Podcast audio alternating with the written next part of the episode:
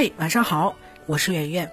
我之前跟大家说过，说我在我们自己的求职营里面招到一个非常非常靠谱的小伙伴，他加入我们公司之后成长很快，到现在呢已经被我放到了公司的新项目上去做拓展了。老板其实很喜欢把那些有冲劲儿的，并且能力还不错的同事放到新项目，因为新的项目是新的突破，是新的收入，实际上不仅是对公司的成长，对个人的成长也非常的有帮助。但是我今天想跟大家说的不是他很棒，而是他进入新项目当中之后遇到的一个问题，啊，问题就是，呃，他发现由于自己做事情太过于较真儿和过于急迫，啊，就导致在跟同事的沟通上面会有一些问题，所以他天天都念叨说，媛儿姐，我一定要提高情商。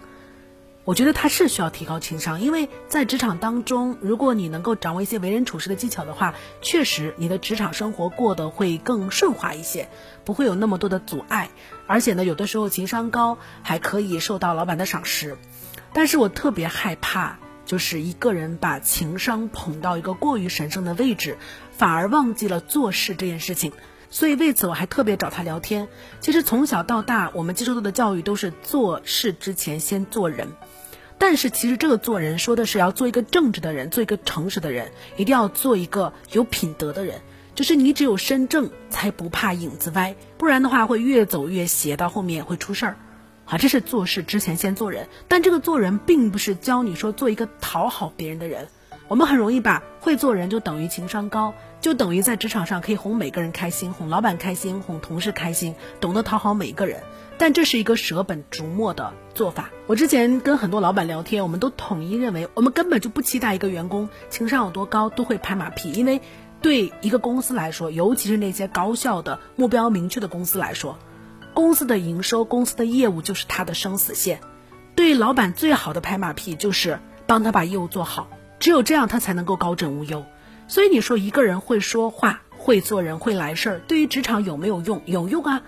因为如果一个人本来能力就不行，会说话可以让更多的人来帮他，可以让他职业路走得不那么坎坷。但是会说话根本就替代不了会做事，会做事才是硬本事。所以今天我们跟大家推了一篇文章，叫做《对不起，收起你的高情商》。我认识的老板里面做得好的，没有一个会把情商比做事放得更高的。相反的，我发现有很多老板他们的情商并不高。比如说我在非你莫属认识的厉浩洋。他不知道我在公号这么说他吧，他非常的直，他说话有的时候会让你觉得难以接受，而且他在非你莫属上总是追着我打，就是我每次说个什么话，他下意识的就要去反驳，因为他需要在节目上制造这些冲突，这个节目才好看。所以对此我们有心照不宣的默契，就即便攻击了对方，也不要记仇。可是我更欣赏他的一点是，他是一个做事极其认真的人。而且他对朋友非常的坦诚，在我们这个时代，可能坦诚是比情商高更稀罕的品质。一个情商高的朋友让你舒服，但是一个真诚的朋友让你放心。所以今天的文章并没有讲新的道理，我只是希望大家读完以后重温这三句话：第一，越会做事的人越没有必要学做人；第二，满脑子想着做人就很难把事儿做漂亮；第三，把事儿做好就是最大的做人。晚安。更多文章可以关注我们的公号“逆流而上”，流就是刘媛媛的刘。